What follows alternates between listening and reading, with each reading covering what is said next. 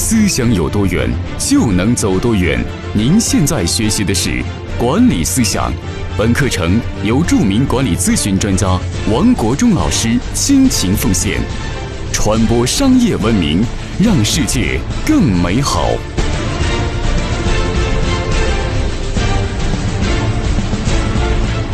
各位伙伴，大家好，欢迎每天打开手机收看我给你分享管理咨询方面知识。今天跟大家分享一集非常重要的内容：如何带领团队。最近在中央电视台播出了长达七分钟的关于郎平如何带领团队获得奥运冠军的这样的一个视频，我相信很多人都收看过。那么郎平如何管理团队的奥秘？你如何从郎平身上学习到管理团队的这些技巧呢？那么今天我来一一的跟大家伙分享。那么首先，大家要建立这样的一个观念，就是优秀的运动员还必须有优秀的教练。没有优秀的教练，那么你是很难带出很好的团队来的。所以，世界级的冠军的团队都有世界级的教练来带领。所以，他很多俱乐部，凡是遇到球员球赛，如果是业绩不好，就是比赛的成绩不好的时候呢，通常主这些俱乐部做的第一件事情就是考虑要换帅、换主教练。所以呢，作为一个职业化的精英，如果你今天在职场中你遇到人生的迷茫，如果你今天你还对自己的现状不够满意，如果你今天在职场中遇到了瓶颈，你应该做的一件事情就是主动的寻找你的职场的教练。当你的领导不能成为你的教练的时候，你可以每一天收看我给你分享管理咨询方面的知识，收看我给你分享这系列的讲座来帮助你成长。那么每个月来自全国各地的这些企业家朋友，在广州来学习我跟大家分享的合伙管理模式的课程。那么他们少则要花上八九千块，多则花着几万块钱。那么你看这些优秀的企业家。他们有这么如此强的学习的动力，说明一个非常重要的道理：越优秀、越成功的人越热爱学习；相反，越平庸的人、越失败的人越拒绝学习。所以今天你是愿意走向成功，还是走向失败，就看你愿意是否在自己大脑上投资投资你的学习。好，那么接下来言归正传，我来跟大家分享郎平是怎么管理团队的。郎平管理团队，它有六个非常重要的法则。第一个非常重要的法则是抓关爱员工，抓关爱队员。郎平知道，管理团队他必须要遵循的非常重要的法则就是先做人后管人，先爱人再管人。所以管理的起点不是怎么去管理员工。不是去怎么去控制员工，不是用你的权力来管理员工，而是学会怎么去关爱你的员工，关爱你的团队。管理的入口就是从关爱开始的。如果说一个领导一上马就新官上任三把火，各位，那么对于面对九零后的团队。这样的方式是极其错误的，你是很难去让你的员工服从你，很难让你的员工发自内心的认同你的。管理的入口不是权力，不是上新官上任三把火，而是你先要让你的团队接受你，让你的团队接受你，你管理的入口就不再是你的权力，而是基于你如何关爱你的员工。所以，进入，请你记住一个非常重要的结论。请你把这个结论写在你的学习笔记本里面去。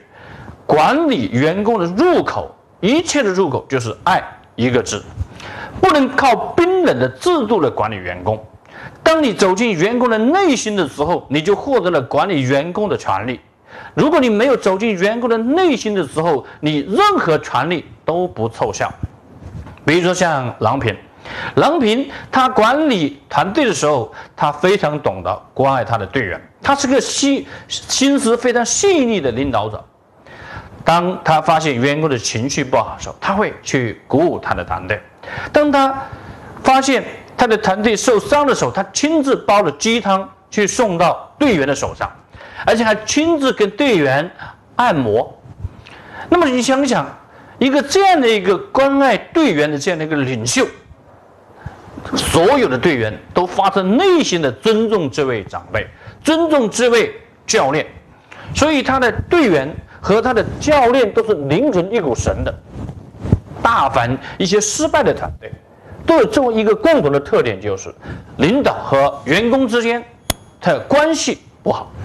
领导和员工之间的关系没有形成情浓如血的、如雨水的这是之情，所以员工和领导之间没有形成背靠背的信任、没有爱的纽带的时候，你通过权力去管理员工，那么你是管理不了一个真正强大的团队的。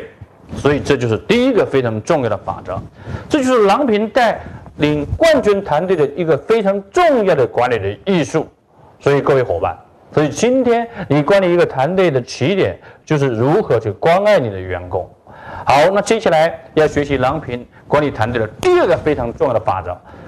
郎平非常强调的就是管理团队第二个法则就是抓纪律作风。他说，一个冠军的团队必须有冠军的气质，而这冠军的气质就要看这个团队的纪律作风怎么样。大凡能够打胜仗的、打硬仗的团队，都是有铁的纪律的团队。大家看过一部电视剧，叫《亮剑》。那么《亮剑》里边有个独立团，独立团里边他有一个非常优秀的领袖，就是李云龙。那么李云龙怎么带团队？他有铁的纪律，他有强、非常过硬的这些艰苦的训练。那么这个前提就是你必须有强硬的作风，强硬的纪律的作风。那么在郎平在管理团队的时候，他也非常强调了纪律，谁违规，谁违纪，今天的训练没有达标，必须得受处罚，包括起床，包括迟到早退，包括技术动作都是非常严格。所以呢，没有一个严格的管理的领导。你不可能带出冠军的团队，所以作为一个领导者，作为一个管理者，请你牢牢的记住：你管理团队，你首先第一个就是先做人，第二后管人。后管人怎么管？你管就是通过规则来管，要达到敬畏规则的文化。所以先爱人，后管人，就是以爱为入口，然后就是用规则来管理团队。当所有员工都能够达到统一的纪律意识的时候，你的团队才能进入真正的规范化、职业化。那么，你如何让员工能够进入铁的纪律状态？首先就是看你的领导自身的作风过不过硬。那么，领导的作风过不过硬，就看你是否能够做到以身作则。请你记住，在你的笔记本里面，请你写下这样一句话。以身作则不是说服下属的重要理由，而是唯一理由。大凡优秀领导者都知道这句话，都会把这句话当成自己领导团队的座右铭来看。那么今天你是一个管理者，你能否做到以身作则呢？如果做不到这一点，你是无法做到抓好铁的纪律的。好，那么接下来，作为领导者，你还要做到就是你要破不要破坏团队的信任。你要做到就是永远去恪守团队的信任，让你的团队形成背靠背的信任，这也是你作风建设的一个非常重要的入口。没有信任，团队心怎么凝聚在一起呢？没有信任，你的团队你怎么能够打胜仗呢？不可能的。好，那么抓作风建设的时候，请你各位你还要记住，做作风建设的时候，你还要做下一件事情，就是做好团结。一个不团结的团队，你是无法去打胜仗的。狼，它是群居动物，狼非常团结，它能够战胜比自己无更强大的动物，就是因为他有团结。所以在很多球队里边，如果出现里边内讧，如果出现团队里边这一波人和那一波人，那么接下来的结果就是。你的团队就是一盘散沙，你的团队就是群龙无首，你的团队就是像水浒的江湖一样，是很难有打得过正规军的啊！这就是作风建设。郎平带领团队的第三个非常重要的法则就是注重团队精神的培养。大家可以想想，一个团队如果没有团队精神，那么什么叫才能叫做团队呢？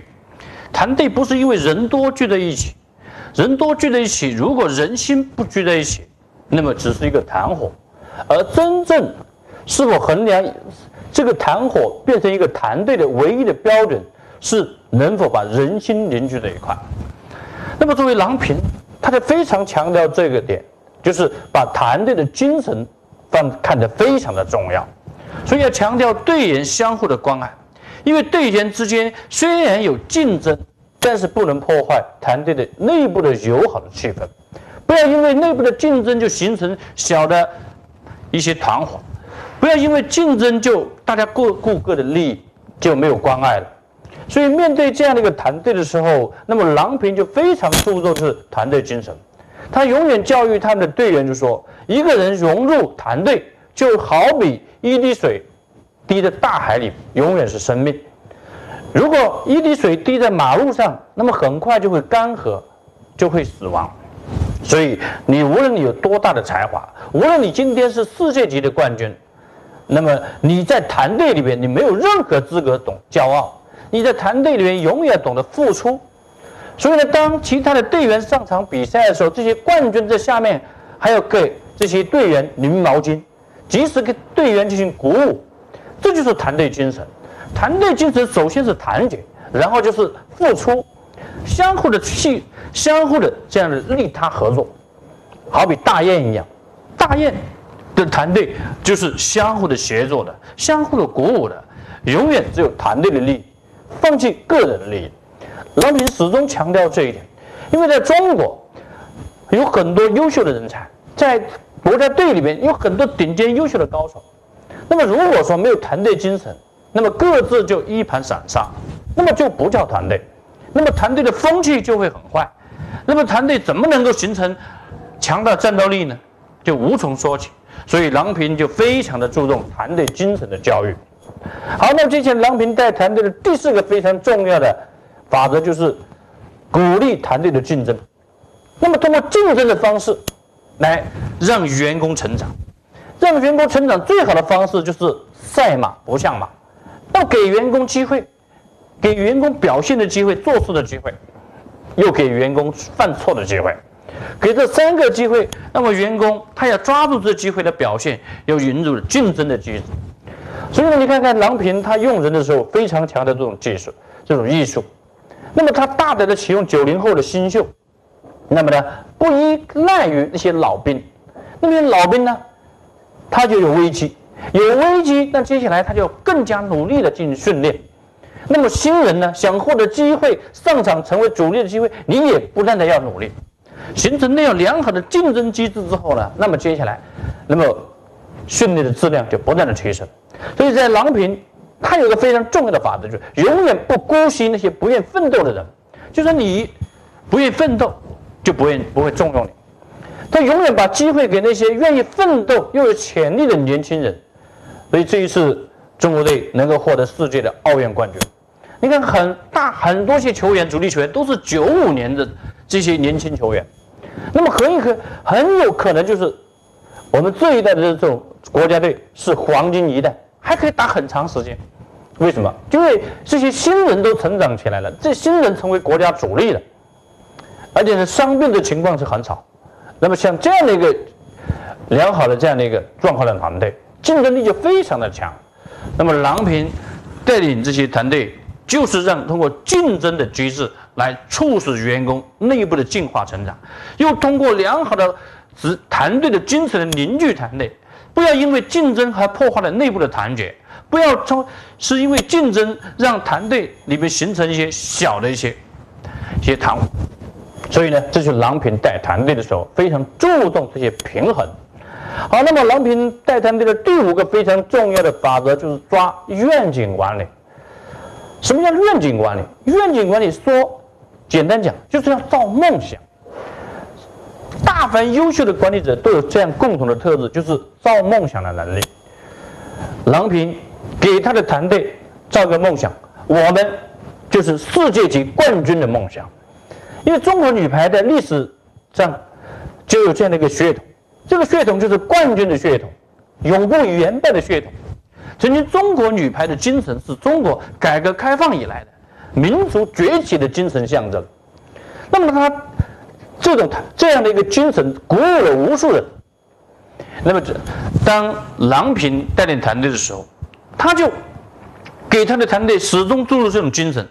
这种愿景方向就是我们是冠军的团队，我们要拥有冠军的血统，我们的目标永远只有一个，就是世界的冠军。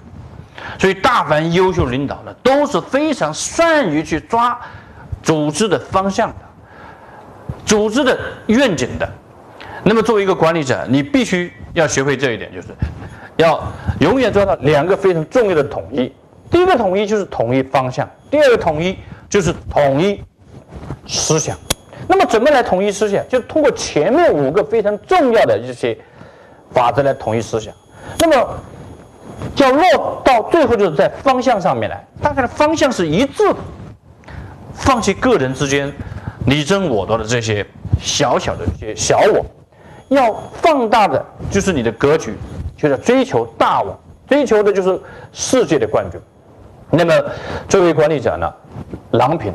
他就始终就是强化这种观念，强化这种对冠军的渴望，让整个团队一上场之后就要必胜的勇气拿上冠军。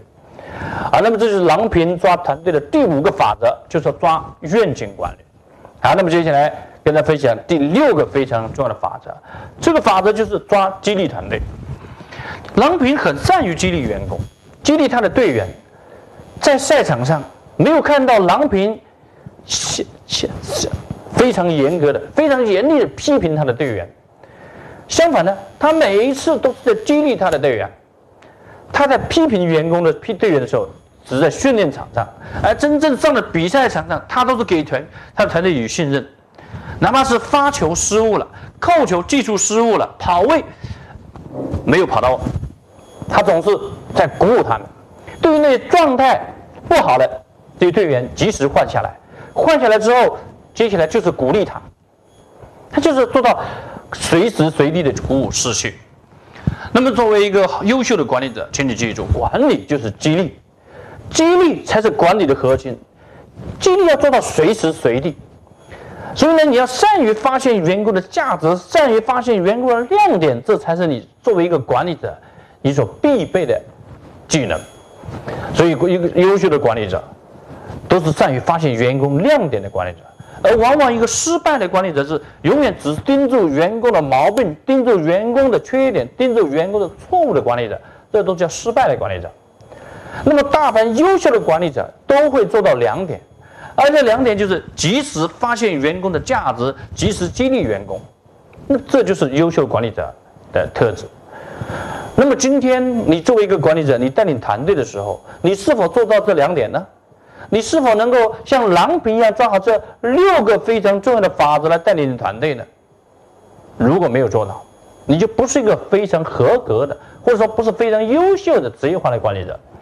所以从今天开始，就来学习管理思想，管理的这些非常能够帮助你团队成长这些方法策略。欢迎你每天都能打开手机来收看我给你分享管理咨询方面的知识。好。